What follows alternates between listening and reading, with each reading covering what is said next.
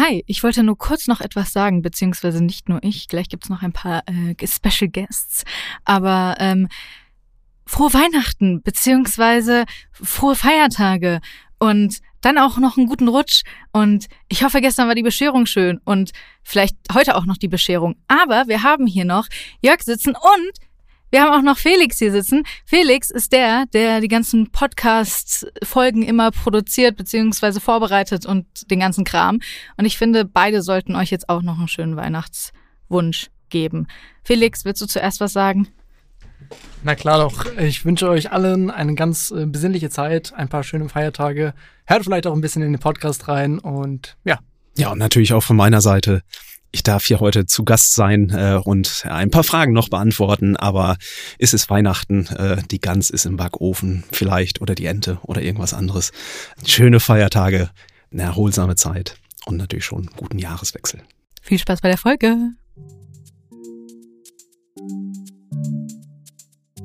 Glaube, dass wir tatsächlich so ein bisschen Entwicklung nehmen, dass nicht nur eine Technologie sich weiterentwickelt, dass Apps sich weiterentwickeln, dass die ganzen digitalen Tools, mit denen wir zu tun haben, sich weiterentwickeln, sondern dass wir uns auch mit denen weiterentwickeln. Ich nehme immer mehr wahr, dass KI auch zu so einer Art Mindset wird. ITCS Pizza Time Podcast. Cheesy questions and juicy answers for the tech community. Hi und herzlich willkommen zum ITCS Pizzatime Tech Podcast. Ich bin hier mit Dr. Jörg Herbers. Er ist Geschäftsführer der Inform GmbH.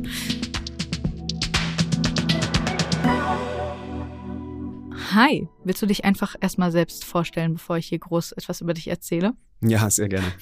Ja, erstmal vielen Dank für die Einladung. Meinen Namen hast du gerade schon gesagt, Jörg Herbers. Ich bin Geschäftsführer der Inform in Aachen, einer der Geschäftsführer. Wir sind insgesamt vier im Geschäftsführungsteam und äh, ja, vielleicht stelle ich mich kurz vor, so äh, meinen Werdegang.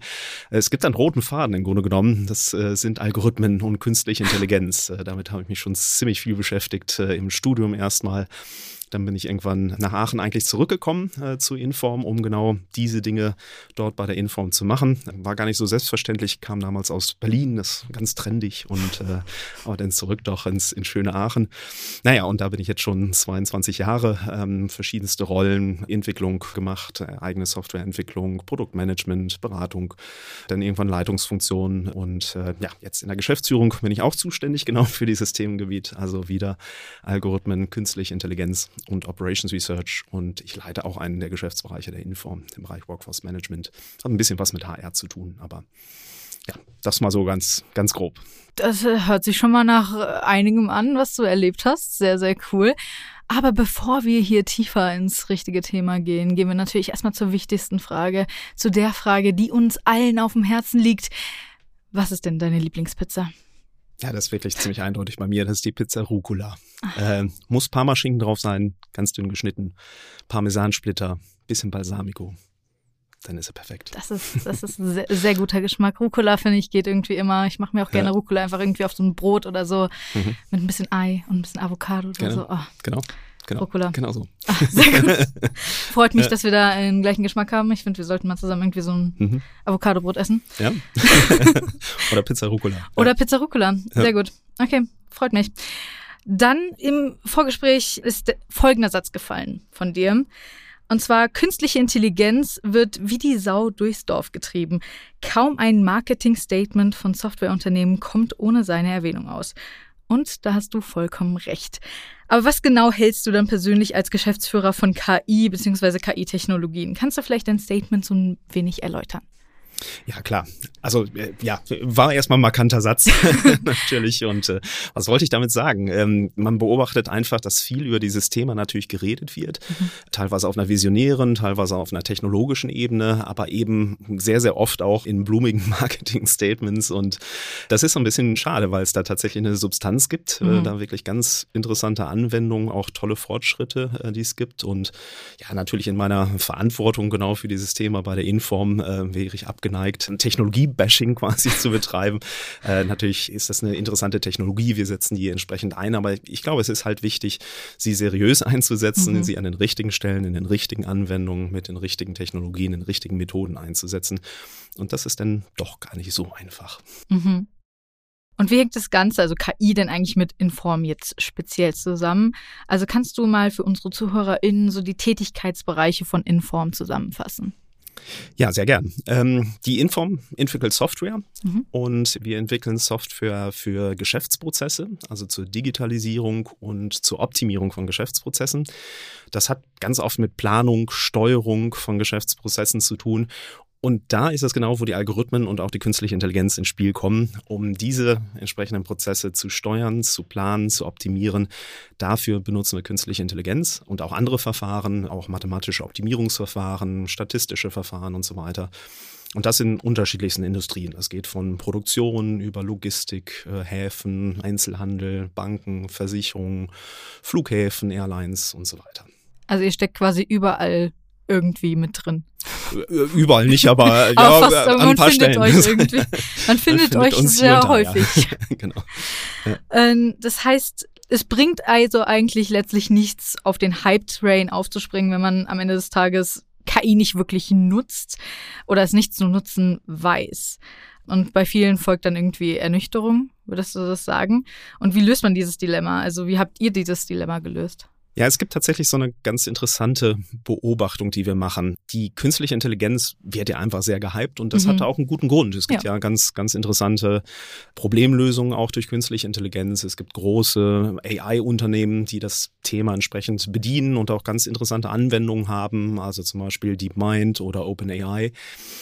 Und was man beobachtet, äh, was DeepMind und OpenAI zum Beispiel machen, ist AI einzusetzen, äh, nach Problemen zu suchen, die sich besonders gut eignen für AI, kann man sagen. Das sind eigentlich Forschungsunternehmen, die herausfinden wollen, wo der größte Nutzen durch AI gestiftet werden kann. Das ist grundsätzlich komplett valide, das so mhm. zu machen, aber es ist nicht unbedingt das Problem, das die allermeisten Unternehmen haben, die sich fragen, wo sie denn AI eigentlich einsetzen können das Thema, was diese Unternehmen oder die allermeisten Unternehmen eigentlich haben, ist, sie haben ja schon eine Anwendung, sie haben ja ein Geschäftsmodell. Sie fragen sich, wo sie in diesem Geschäftsmodell künstliche Intelligenz einsetzen können, wo sie sich noch verbessern können an der Stelle. Und das ist ein ganz anderes Problem. Die Problemstellung ist schon da. Also man kann nicht mit der Methode in der Hand, also diese Unternehmen können nicht mit der Methode in der Hand suchen, wo es anwendbar ist. Das tun sie teilweise auch, aber das geht dann oftmals auch ziemlich schief. Die müssen umgekehrt eigentlich gucken, was habe ich denn für Anwendungen und welche Methode passt darauf. Und das ist manchmal künstliche Intelligenz. Das kann aber auch was ganz anderes sein. Mhm. Und du hast eben schon so deine persönliche Meinung zu KI allgemein erläutert du magst KI sehr gerne, beziehungsweise du hast auch sehr viel damit zu tun. Sagen, ja. Aber wie wichtig ist KI eigentlich so in der heutigen Zeit, also so allgemein? Ja, das, ich, ich glaube, wir haben alle so ein bisschen ein Bild davon, dadurch, dass wir natürlich Apps und äh, Anwendungen auf unseren Handys haben, mhm. ständig mit Digitaltechnologie zu tun haben. Und da gibt es natürlich schon herausragende Beispiele toller AI-Anwendungen. Und ein Beispiel sind natürlich die Sprachanwendungen, Spracherkennung, Sprachübersetzung.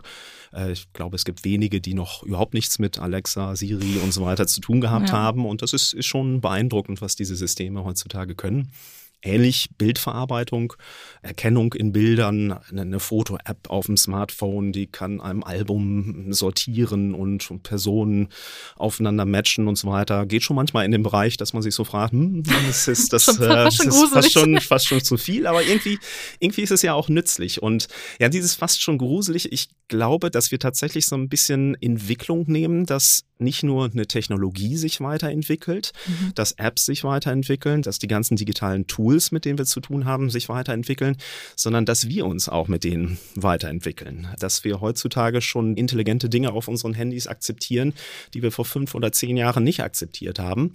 Und dass wir eigentlich uns fragen müssen, KI, KI ist eine Methode natürlich, eine technische Methode, aber ich nehme immer mehr wahr, dass KI auch zu so einer Art Mindset wird. Mhm. Also, dass Personen sich damit beschäftigen, was ist eigentlich so eine intelligente Interaktion mit meinem Buchungsportal, mit meinem Handy und so weiter. Und das ist eigentlich ziemlich interessant, weil das so ein bisschen die Maßstäbe verschiebt, wie wir auf Digitaltechnologie schauen.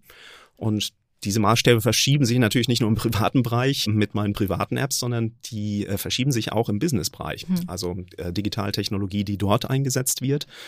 Und das ist für uns bei Inform natürlich sehr, sehr interessant, weil, weil wir, wir kommen sicherlich gleich noch drauf, wir sind schon ein bisschen ältere Firma, wir sind schon über 50 Jahre alt und äh, wir mussten Jahre und oder Jahrzehnte im Grunde genommen predigen, was diese, diese Methoden alles äh, beherrschen könnten. Und jetzt sind wir auf einmal an dem Punkt, dass umgekehrt der Markt oder die Nutzer eben auch sagen, ich, ich fordere eigentlich diese Intelligenz von meinen Applikationen und im Zweifelsfall eben auch, also schwappt über vom privaten Bereich auch in den Bereich der geschäftlichen Software. Ja. Ja, man sieht ja jetzt auch irgendwie gerade bei den jungen Leuten, bei den jüngeren Leuten diese ganzen Apps, die irgendwie Bilder selbst zeichnen und alles und die, bei denen man einfach einen Satz eingibt oder sowas und die dann plötzlich ein komplettes Bild erschaffen und sowas, dass tatsächlich eben gerade da irgendwie so dieser spielerische Aspekt mit äh, AI sich entwickelt und die Leute irgendwie dazu einen Zugang finden. Genau, der Umgang ändert sich. Robbie Williams hat jetzt einen AI-Song, äh, gerade letzte Woche im Radio gehört. Äh, es ist schon interessant, ne? Also das, ja. das äh, hätte man sich vor fünf Jahren wahrscheinlich so noch nicht nee, vorgestellt. Ne? Das, das, entwickelt sich, das ist genau das, was ich meine. Ja. Mhm. Und wie groß ist der Anteil an KI-Technologien bei euch? Du hast ja gerade erzählt, dass sich bei euch die Sachen geändert haben. Ihr seid vielleicht eine etwas ältere Firma, aber letztendlich muss das ja auch, müssen sich da die Dinge ändern und sie haben sich bei euch geändert.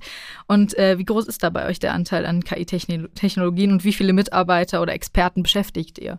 Ja, KI ist eine besondere Klasse natürlich an Themen, die wir mhm. bedienen. Ähm, ganz allgemein sind wir spezialisiert tatsächlich auf Geschäftssoftware, die mit Algorithmen arbeitet. Und das können unterschiedliche Algorithmen sein, da gehört KI, Machine Learning und so weiter mit dazu. Und das machen wir eigentlich in allen unseren Bereichen. Also die, die Inform macht genau solche Software, die im Kern solche Algorithmen hat. Und das heißt natürlich auch, dass wir viele Experten in dem Bereich haben. Wir haben im Moment ungefähr 1000 Mitarbeiter, ungefähr 10 Prozent, ungefähr 100 sind spezialisiert eben in Algorithmen.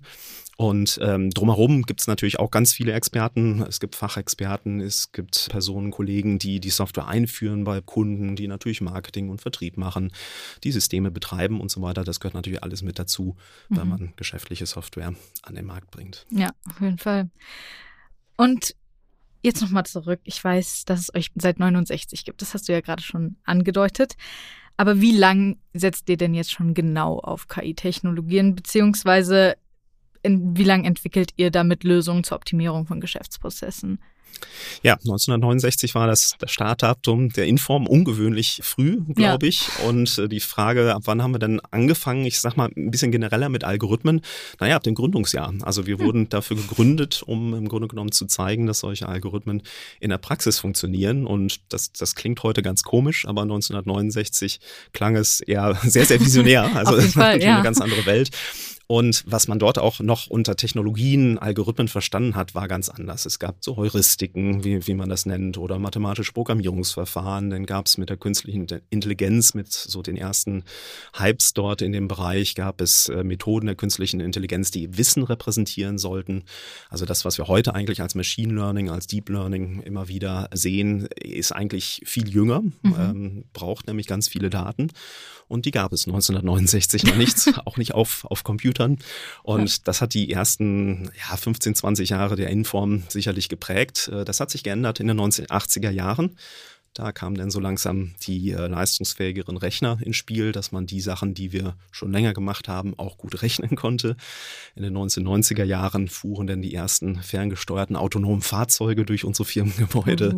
In den 2000er Jahren äh, haben wir so langsam das Problem mit den fehlenden Daten überwunden. Mhm. Und naja, ich glaube, dass, das wissen wir alle heutzutage, gibt es so viele Daten mhm. in den IT-Systemen. Es gibt eine unglaubliche Leistungsfähigkeit der IT-Systeme. Und das spielt uns natürlich voll in die Karten. Also also endlich können wir all das rechnen, was wir schon immer rechnen wollten. wird eigentlich immer besser von der Geschichte. Aber Umgang mit Daten wird natürlich auch ein, ein großes Thema. Ähm, und äh, man muss natürlich richtig mit diesen Daten umgehen mhm. und auch die richtigen äh, Probleme damit lösen und verantwortlich damit umgehen. Ja, wenn man wahrscheinlich bedenkt, was ihr 69 für Probleme hattet und welche Probleme ihr vielleicht heutzutage habt, also welche Herausforderungen, ist wahrscheinlich über keiner Form irgendwie vergleichbar. 69 gab es kaum Computer in irgendeiner Form, die solche Fähigkeiten hatten und heute müsst ihr gucken, wohin mit all diesen Daten. die ihr überhaupt gar nicht verarbeiten könnt. Ja. 1969 war erstmal das Problem, überhaupt praktische Probleme in entsprechenden Industrieunternehmen zu modellieren, zu mhm. erfassen, vielleicht ein bisschen mit einem wissenschaftlichen Anspruch anzugehen und, und mal das, was man vielleicht schon rechnen konnte, vielleicht auch mal zu rechnen, aber ja. das war natürlich relativ wenig noch 1969. Ja. Gibt es dazu vielleicht auch generell Vergleiche? Also wie viel effizienter solche bzw. eure KI-Lösungen im Vergleich zu klassischer Software oder manuellem Management sind? Ja, das ist tatsächlich gar nicht ganz so einfach mhm. immer. Also weil wenn wir entsprechende Systeme einführen bei unseren Kunden, dann dauert das ein paar Monate oder mhm. je nach Komplexität des Projektes ähm, einen gewissen Zeitraum. Und die Welt ist schnelllebig geworden. In diesen Zeiträumen ändern sich normalerweise auch zig Ausgangsbedingungen drumherum. Das geschäftliche Umfeld, die Konjunktur, ähm, dann ist auf einmal Corona oder sonst irgendwas. Das heißt, die Wechsel sind schon sehr, sehr signifikant und denn den Effekt allein der Software zu messen, ist manchmal ein bisschen schwierig. Es gibt Beispiele, Beispiele. Ich mhm. kann mal ein Beispiel nennen, wo wir so ein bisschen Laborbedingungen hatten, wo wir das mal feststellen konnten. Das war im Hamburger Hafen. Dort äh, steuern wir die Blocklager, in denen die Container bis zu fünf Lagen hoch gestapelt werden. Und man kann sich vorstellen, dass allein diese Einlagerung und Auslagerung eine gewisse Steuerung erfordert, dass man also nicht immer unten den untersten Container rausholen muss, wenn irgendwas auf die Schiene verladen werden muss. Das haben wir schon länger gemacht. Da haben wir eine entsprechende Algorithmik, eine Entscheidungslogik umgesetzt, um das geschickt zu steuern. Hat sich aber herausgestellt, dass es manchmal gar nicht klar ist, wenn der Container in dieses Blocklager reinkommt, wie er denn wieder rausgehen wird, auf welchem Transportmittel. Würde man gar nicht denken, aber ist so, weiß mhm. man nicht immer. Und da haben wir zum Beispiel mal gesagt, das wäre doch interessant, da Machine Learning-Verfahren mal anzusetzen und zu sagen, was können wir denn lernen von vergangenen Containern, die bestimmte Parameter hatten. Wenn jetzt ein Container reinkommt, wo wird er wahrscheinlich rausgehen? Mhm. Und das hilft uns tatsächlich nochmal die Anzahl der Umstapelungen, darum geht es da, nochmal deutlich zu verringern. Also allein durch dieses Machine Learning-Verfahren konnten wir die Anzahl der Umstapelungen nochmal um acht Prozent reduzieren. Und ja, das ist mal ein schönes Beispiel dafür, was man mit solchen Algorithmen machen kann, dort, wo man es mal messen kann, entsprechend unter diesen speziellen Bedingungen. Ja, sehr cool, auf jeden Fall. Und bringt sie neben der Effizienz, also in dem Fall war es ja auf jeden Fall sehr effizient. Ich meine, 8% macht auf jeden Fall schon einen sehr großen Unterschied und wird wahrscheinlich in der Zukunft auch noch wesentlich mehr als diese 8% bringen. Gibt es auch noch weitere Vorteile? Und wo sind generell die Grenzen in eurer Anwendung, wenn es welche gibt? Mhm. Gibt es auch Sachen, die eine manuelle Überwachung benötigen? Also es ist tatsächlich in der Praxis oftmals gar nicht so eindimensional, dass Betriebe nur die Effizienz optimieren wollen. Und das, was wir dort in der Praxis antreffen, ist schon vielschichtig. Also jetzt zum Beispiel das Thema unterbrochene Lieferketten, also Resilienz oder Robustheit gegen solche Störungen ist auch ein Ziel, was viele Unternehmen verfolgen, weil sie natürlich jetzt die entsprechenden Erfahrungen machen oder das vorher auch schon als Strategie eingeschlagen haben. Nachhaltigkeit ist natürlich ein sehr großes zunehmendes Thema, das uns auch sehr wichtig ist. Das heißt, es geht gar nicht nur um Effizienz, mhm. es ist oftmals sind es mehrere Faktoren. Zur Frage, gibt es Grenzen davon? Muss man noch was manuell überwachen? Ist vielleicht interessant, generell sehen wir uns nicht als Firma, die alles hundertprozentig wegoptimieren will, nur alles mit Algorithmen steuern will, das machen ja. nur noch Maschinen sozusagen, sondern unser Ziel ist eigentlich, Menschen und Maschinen zusammenzubringen. Mhm. Ich glaube, wir haben alle so ein bisschen vom Machine Learning eine grobe Vorstellung, was das besonders gut kann. Kann gut mit großen Datenmengen umgehen, kann gut Muster darin erkennen und, und solche Dinge. Aber man soll sich auch bewusst sein, Menschen können auch eine ganze Menge. und bestimmte Sachen können sie die Maschinen gar nicht so gut können. Ja. Und unser Ansatz ist, dass wir diese beiden Intelligenzen, diese beiden Ansätze eigentlich komplementär zusammenbringen wollen. Wir wollen gar nicht, dass unsere künstlichen Intelligenzen, unsere Algorithmen quasi alles übernehmen, was die Menschen machen, sondern wir wollen eine Beurteilung durch die Menschen selbst. Wir wollen eine Interaktion zwischen der Digitaltechnologie und den Menschen, die sie entsprechend benutzen. Und das bedingt für uns unmittelbar auch, ähm, ich sagte gerade schon mal, mit Daten muss man verantwortungsvoll mhm. umgehen. Äh, Datenschutz und so weiter kennen wir alle. Künstliche Intelligenz tut, glaube ich, noch ziemlich einen drauf. Mhm. und äh, ja. da geht es nicht nur darum, mit den Daten vernünftig umzugehen, sie vernünftig zu speichern, sie vielleicht wieder zu löschen, sondern da geht es wirklich um ethischen Umgang, auch mhm. moralischen Umgang mit künstlicher Intelligenz. Wo setze ich denn solche Algorithmen ein? Und Das kann man, glaube ich, selbst sogar beobachten. Zumindest mir selbst geht es so. Siri benutze ich lieber als Alexa. Mhm. Bin ich ein bisschen skeptisch. Warum ist das so? Naja, weil ich dem Anbieter dahinter, ähm, einem Ja. bekannten Label mit einem Apfel, bisschen mehr Ethik zutraue und Moral zutraue als vielleicht den anderen Marktbegleitern. Mhm. Und deswegen sagen wir auch ganz klar, äh, der Umgang mit künstlicher Intelligenz, nicht nur mit Daten, auch mit der Intelligenz selbst, äh, muss eben auch moralisch und ethisch erfolgen. In der EU gibt es dazu Diskussionen, äh, im Moment sehr, sehr aktiv gerade wieder. Die unterstützen wir sehr, indem wir sagen, ja, so sollte das eigentlich sein. Eine Mhm. gute, vernünftige Interaktion zwischen Mensch und Maschine. Das ist auf jeden Fall ein extrem wichtiges Thema und ich glaube ein Thema, das die Welt gerade sehr, sehr umtreibt. Also Ja. auch sehr viele Firmen Ja. ähm, gerade sehr.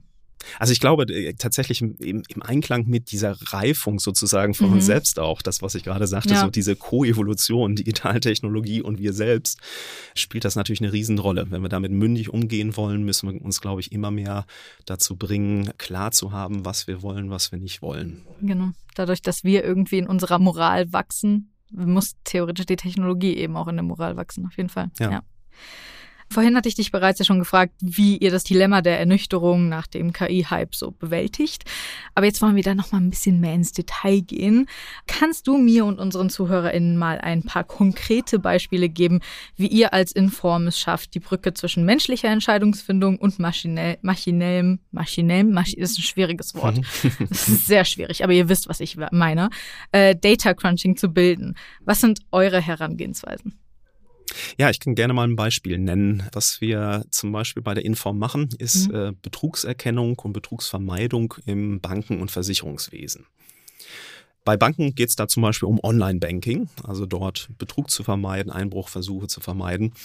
Und da muss man erstmal dazu wissen, dass Banken tatsächlich Experten in diesem Bereich beschäftigen. Da gibt es also Betrugsmodellierer sozusagen oder Leute, Fachexperten, die wissen, ähm, also die ganz viele Kenntnisse haben und entsprechend in einer Geschäftsanwendung auch in der Lage sein wollen, dieses Wissen zu modellieren und zu sagen, woran erkenne ich denn einen möglichen Betrugsfall oder Einbruchsversuch entsprechend. Und das spricht in die Richtung, dass wir tatsächlich manuelle Modellierungsmöglichkeiten brauchen. Da ist der Mensch quasi vorne, Mhm. also wenn man diesem Ansatz folgt. Aber kann man sich vorstellen, Banken sammeln sehr, sehr viele Daten. Schönes Beispiel dafür, für diese Datenflut. Aus vielen Daten kann man intelligente Sachen machen. Da kann man künstliche Intelligenz drauf ansetzen, Machine Learning und sagen, dort, wo ich in der Vergangenheit wusste, dass es einen Betrugsfall gab, nehme ich diese Datensätze, um zu sagen, okay, kann ich jetzt nicht neue Datensätze auch entsprechend klassifizieren, ob das Betrugsfälle sind oder nicht. Jetzt muss ich mich aber festlegen, äh, will ich jetzt persönlich modellieren, der Experte, oder will ich lernen aus Mhm. Daten? Und wir sagen, naja, man kann ja Übergänge gestalten. Man kann ja sagen, du kannst ein bisschen modellieren an den Stellen, wo du eher mit Daten arbeiten willst, nimm die Daten oder fang mit den Daten an und dort, wo du modellieren willst, geh ein bisschen rein entsprechend. Wir schaffen also Übergänge dazwischen. Wir nennen das hybride künstliche Intelligenz. Und das ist etwas, was bei Kunden bei uns, zum Beispiel bei der Rabobank in den Niederlanden im Einsatz ist. Da werden 10 Millionen Transaktionen pro Tag in Echtzeit überprüft. Also sehr, sehr aufwendig, sehr, Hm. sehr zeitkritisch. Im Grunde genommen 12 Millionen Konteninhaber dort. Also schon eine, eine große Geschichte, die man dort mit solchen hybriden künstlichen Intelligenzmethoden in Angriff nehmen kann. Du hast gerade ja schon einen Kunden genannt. Ich weiß nicht, wie du jetzt Namen oder Branchen oder alles nennen darfst, aber wer sind denn so eure Kunden? Du hast vorhin schon ein paar Branchen genannt. Vielleicht kannst du ja ein bisschen konkreter werden. Wenn nicht, dann ist auch okay, aber ich will trotzdem mal fragen. Ja, ja, ja, ist, ist gut. Also ich kann tatsächlich ein paar Namen. tatsächlich, äh, wir sind zum Beispiel bei großen Produktionsbetrieben unterwegs, äh, bei der Bosch, bei der ABB, bei Liebherr, Continental. Wir sind bei den großen Automobilherstellern, VW, Audi, BMW, Mercedes unterwegs, bei großen Logistikern, den Hamburger Hafen habe ich gerade schon genannt, oder Mhm. die Schweizer Post ist mit dabei, oder auch bei großen Fluglinien, äh, die Lufthansa, die Air France, die British Airways. Das sind Firmen, die entsprechend mit unserer Software arbeiten. Man kann sich, glaube ich, grob vorstellen, dass das alles Firmen sind, die genug Daten, genug äh, Themen haben, äh, dass Ja. man die entsprechend angehen kann. Und ja, das freut uns auch immer. Ja, also sind schon, sind schon so ein paar Namen, die man schon äh, kennt Mhm, genau. und auch, glaube ich, ein paar Daten haben. So Mhm, genau. zwei, drei, Zwei, drei Datensätze haben die ja. Genau, ja. Mindestens. mindestens. Wir haben ja schon ziemlich deutlich rausgehört, dass KI wichtig ist und dir auch sehr wichtig ist, aber noch wichtiger sind ja eigentlich die Experten dahinter, oder? Genau und Experten, wirklich Experten, Experten ja, in Experten, verschiedenen ja. Richtungen. Ja. Ähm, also Experten natürlich jetzt, was nahe liegt für Algorithmen, mhm. für künstliche Intelligenz, für algorithmische Verfahren zur Optimierung der Geschäftsprozesse. Aber ich sagte gerade auch schon, der Methodenexperte, der Algorithmenexperte äh, nützt alleine noch nichts, wenn mhm. man ihn nicht mit dem Fachexperten zusammenbringt, entweder auf der Kundenseite oder auch bei uns. Und natürlich gehört das alles auch in eine Software rein. Eine Software wird programmiert, da gehört nicht nur der Algorithmus dazu, sondern da gehört sehr, sehr viel anderes dazu. Diese Software muss betrieben werden in der Cloud und so weiter. Also da gehören eine ganze Menge Expertisen dazu und idealerweise bringt man die alle zusammen, sodass die ja miteinander sprechen, äh, interessante Dinge machen, sich gegenseitig herausfordern und gemeinsam zu einem interessanten Stück Software kommen, was wirklich einen maximalen Nutzen dann bei unseren Kunden hat. Ja. Wie kommt ihr denn mit dem Fachkräftemangel klar? Weil es gibt ja einige Firmen, die darunter sehr leiden. Und da ihr ja auch expandiert und weltweit neue Standorte baut, kann ich mir vorstellen, dass das für euch ein bisschen schwierig ist, so wie für viele andere auch. Äh, du kannst auch gerne darüber reden, wo ihr denn so hin expandiert. Das ist für viele mhm. bestimmt auch sehr interessant. Mhm. Sehr gerne. Ja, äh, erstmal Fachkräftemangel betrifft, glaube ich, alle. Mhm, ähm, uns ja. auch. Ja. das ist, ist also klar.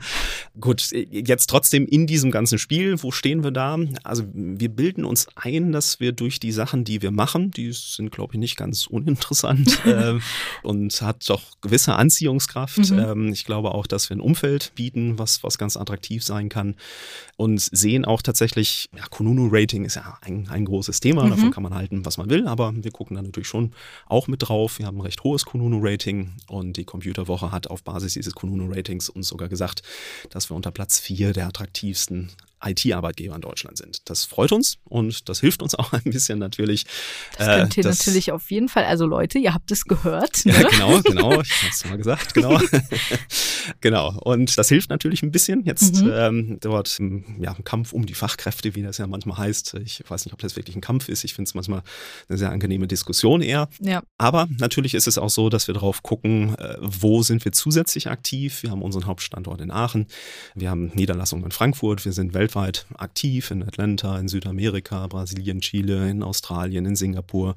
Und an einigen dieser Standorte bauen wir eben auch weitere Kapazitäten auf, also insbesondere auch im Bereich der Softwareentwicklung.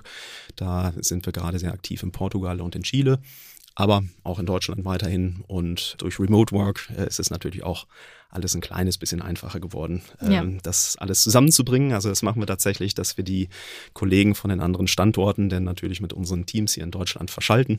Aber auch umgekehrt ist es vielleicht mal schön für einen Kollegen hier in Deutschland mal zu den anderen Locations vielleicht sogar hinfliegen zu dürfen. ist vielleicht auch ganz interessant. Das ist auf jeden mhm. Fall sehr interessant. Du hast ja jetzt gerade schon so ein paar Perks angeteased und hast auch schon über das Kununu-Rating geredet. Aber was gibt es denn bei euch vielleicht noch für ein paar Perks, von denen du vielleicht ein bisschen erzählen kannst? Ja, äh, ich habe es gerade schon eigentlich gesagt, wir bilden uns ein, unsere Anwendungen sind relativ interessant mhm. und tatsächlich, ich habe das selbst auch so erlebt, als ich zu Inform kam, da habe ich in der Softwareentwicklung entsprechend mitgearbeitet und zu wissen, dass diese Software bei großen Unternehmen im Einsatz ist, dass man wirklich etwas macht, was nicht ja, für die Tonne ist, sondern ja, ja. wirklich für einen Praxiseinsatz. Das läuft anschließend, das optimiert diese Geschäftsprozesse. Das, das, das ändert wirklich äh, was. Genau, also man, man merkt, genau, ja. man macht einen Unterschied, man merkt, man ist selbstwirksam, ähm, heißt das ja manchmal auch. Und das habe ich von Anfang an immer gemerkt und das ist uns auch wichtig, dass wir das in der Skalierung, dass alle Mitarbeiter das merken. Mhm. Und wir setzen das in einen Rahmen, dass wir sagen, wir vertrauen euch, wir, wir setzen viel Vertrauen in euch, dass ihr alle das mitmacht, dieses Spiel sozusagen, dass ihr euch darin entwickeln könnt, dass ihr ganz viele Sachen lernt, dass ihr aber auch ganz viele Freiheitsgrade habt. Natürlich entwickeln wir auch mit agilen Methoden und geben dieses Vertrauen und diese Freiheitsgrade ich glaube, das ist schon sehr, sehr wichtig. Manchmal mhm. wird das in Purpose-Diskussionen und, und andere ein bisschen vergessen, dass es um wirkliche Arbeit geht, an wirklichen Problemen ja. und auch das Umfeld, in dem das stattfinden kann. Es gibt natürlich noch die anderen Perks, die, also ich sagte es gerade schon, Remote Work ist natürlich ja. äh, etwas, was bei uns gemacht wird, bis zu 100 Prozent Remote Work. Wir freuen uns, wenn die, wenn die Mitarbeiter vor Ort sind in unseren Büros. Da findet ganz viel Interaktion statt. Aber wir haben auch bis zu 100 Prozent Remote Work. Wir ermöglichen Workation Mhm. im EU-Ausland. Das heißt, mal eine Woche dranhängen an den Urlaub, von dort noch weiterarbeiten. Die Familie ist am Strand, man selbst arbeitet schon wieder ein bisschen und die Sonne ist immer noch schön warm. Äh, Hört sich das, gut an. das ist ja, genau, das, das ist etwas, was wir unterstützen. Wir kooperieren mit dem Urban Sports Club, da übernehmen wir einen größeren Teil der Mitgliedsgebühr. Wir haben eine Kita auf unserem Campus in Ah. Aachen, also für die Mitarbeiter, die Das in Aachen cool. sind. Das heißt, Familienfreundlichkeit ist wichtig. Ich glaube aber, dass sich all diese Sachen natürlich einbetten irgendwie Ja. in die generelle Philosophie, die generelle Philosophie des Arbeitens bei, bei der Inform und die ist eben davon geprägt, ja, eng in Teams zusammenzuarbeiten, teilweise freundschaftlich sogar. Wir haben ganz Mhm. viele Kollegen, die gleichzeitig befreundet sind, abends noch was trinken gehen oder sonst irgendwas und das auf interessanten Aufgabenstellungen in einem internationalen Umfeld. So, Ja. wenn ich jetzt nicht genug Personalmarketing gemacht habe, dann weiß ich auch nicht. Ja, ich wollte noch ein bisschen Aber alles was authentisch. Zum, ich wollte Alles noch ein bisschen real. was zum Arbeitsklima fragen, aber dadurch, dass du einer der Geschäftsführer bist, ich dich hier duze, wir hier ganz entspannt miteinander sprechen und so, glaube ich, hat sich die Frage zum Arbeitsklima eigentlich fast schon geklärt, dass das, glaube ich, relativ entspannt ist und die Hierarchien sich auch in Grenzen halten und das jetzt nicht zu extrem sein sollte, oder? Genau. Also ist tatsächlich, hört man vielleicht auch schon raus, ist mir persönlich und auch meinen Kollegen und ich glaube der ganzen Firma sehr, sehr wichtig. Ich mache da immer auch eine Einführungsveranstaltung für neue Mitarbeiter. Mhm. Das finde ich immer unglaublich spannend. Ja. Da kommt dann irgendwie der Geschäftsführer und, und am Anfang ist es alles so ein bisschen, bisschen stiller oder so, verhaltener "Huch, und dann, dann Geschäftsführer." merken sie aber, oh, mit dem kann man reden, den kann man auch duzen und äh, man kommt in ganz tolle Gespräche. Also Ja. es ist wirklich eine ganz tolle Aufgabe auch und ich glaube, das ist wirklich wichtig. Also tatsächlich die Hierarchien. Natürlich gibt es Organisationsstrukturen, aber es ist uns eben wichtig, dass man vernünftig miteinander redet, vernünftig miteinander umgeht. Das ist generell sehr gut, ja, Mhm. auf jeden Fall, sehr gut. Klingt gut, ne? Ja. Ihr bietet ja anderen Firmen Corporate Management Lösungen. Das heißt, ihr optimiert bei euren Kunden weltweit, aber bei euch, ihr sucht ja Fachkräfte. Ne? Das heißt, was gibt's bei euch denn aktuell für Möglichkeiten? Wo kann man bei euch einspringen? Gibt es vielleicht auch irgendwelche Möglichkeiten für vielleicht Praktika oder andere Dinge? Und was habt ihr vielleicht für offene Jobs? Ganz viele. also eigentlich in allen Bereichen. Wir haben im Moment 70 offene Stellenprofile, Mhm. äh, viel Softwareentwicklung äh, natürlich, aber auch alle anderen Bereiche. Äh, wir haben ja Kollegen und Kolleginnen, die die Software entsprechend im Kundengeschäft zum Einsatz bringen, den Kunden helfen, sie umzusetzen. Marketing, Vertrieb, Betrieb, hatte ich schon gesagt, Support. Also eigentlich suchen wir in allen Bereichen Mhm. ein bisschen Schwerpunkt Softwareentwicklung im Moment und tatsächlich auch von bis, also von wirklich studentischen Jobs über Praktika, über Abschlussarbeiten bis hin zu Senior-Profilen. Also nachher macht es wirklich die Mischung aus, dass das gut durchmischt ist sozusagen. Und wir nehmen auch viele, viele junge Kollegen, Absolventen und so weiter an Bord. Wie gesagt, auch schon vor dem Studienabschluss. Das hat sich wirklich sehr bewährt, da schon frühzeitig in Kontakt zu sein. Also ihr habt eigentlich gar keine Ausrede mehr, als zumindest mal in die Beschreibung zu gucken und auf den Link zu klicken und mal zu gucken, ob da nicht was für euch dabei ist. Ich bin mir ziemlich sicher, dass da was für euch dabei ist und ihr mal gucken könnt, ob ihr nicht eine Bewerbung abschickt. Aber jetzt kommen wir mal noch kurz zu dir persönlich.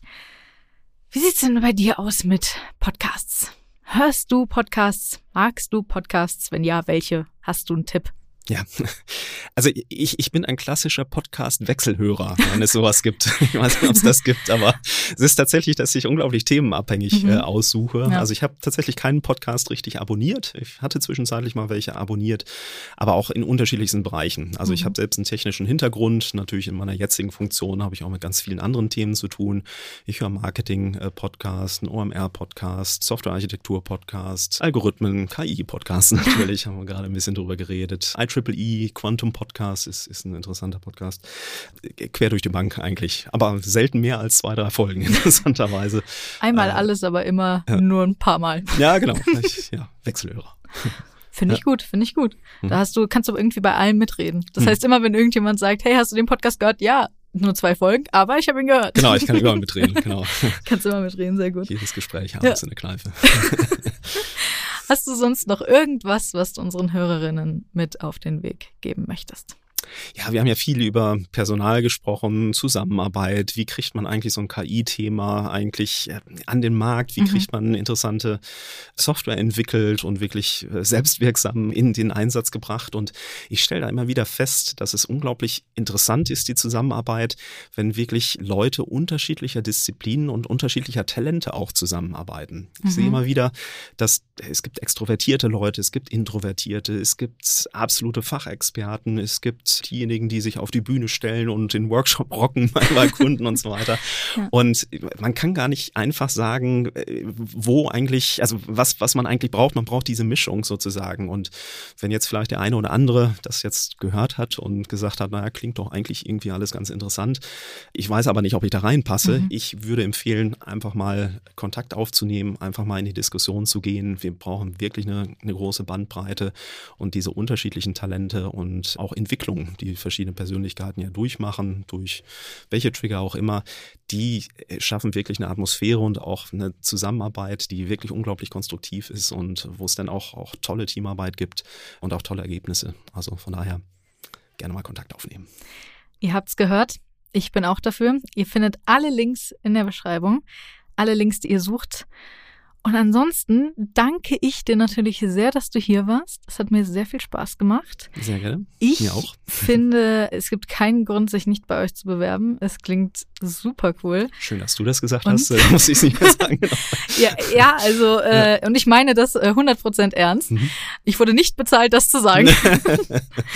Und ja, dann wünsche ich euch noch einen wunderschönen Tag. Danke fürs Zuhören. Wir hören uns bei der nächsten Folge.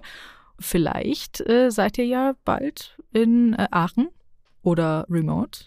Oder an einem der Standorte. Oder an einem oder der Standorte. digitalen Interview. Oder so. Genau. Und arbeitet bei Inform. Also, ich würde es euch gönnen. Bis dann. Super, Tschüss. Vielen Dank auch. ITCS, Pizza Time Podcast.